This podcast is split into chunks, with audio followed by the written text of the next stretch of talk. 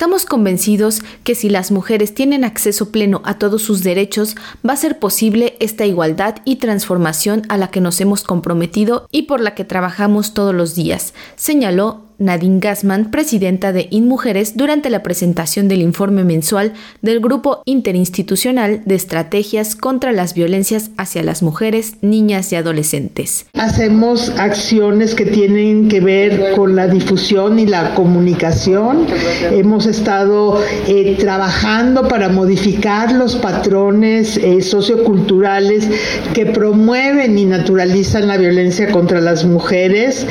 Este modelo que es un modelo integral, está tratando de hacer esto de todos los lados y al mismo tiempo, ¿no? A mí me preguntan mucho, ¿y usted cree que vamos a acabar con el machismo? Y yo digo, sí,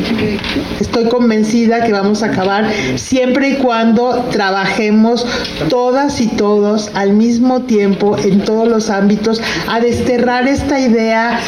errónea de que no somos iguales, de que hay superiores e inferiores y que los hombres, los hombres blancos, los hombres heterosexuales son superiores al resto. Asimismo, comentó que en todos los niveles de gobierno se han emprendido acciones y actividades para fortalecer los derechos de las mujeres en los ámbitos de la cultura, educación, salud, entre otros, por lo que se ha lanzado la campaña de comunicación Seamos hombres distintos, a través de la cual se busca cambiar los patrones socioculturales. Además de ello, destacó que existen más de 600 redes de mujeres constructoras de paz en casi toda la República y que una de las herramientas o vías con el potencial para transformar la realidad del presente, pero sobre todo del futuro, es la cultura. Así, desde este ámbito, la secretaria de Cultura del Gobierno de México, Alejandra Frausto, señaló que para prevenir la violencia y borrar la brecha de desigualdad de género, se ha trabajado en diversos programas como el Movimiento de Arte Textil Original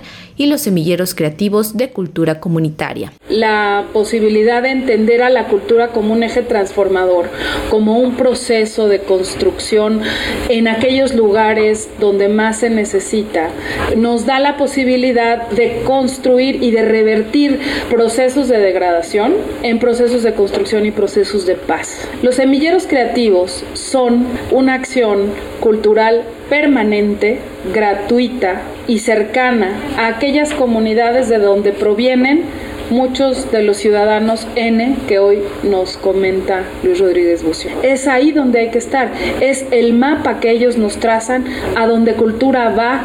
y trata de hacer lo que está en nuestras manos a través del arte, pero el arte es poderosísimo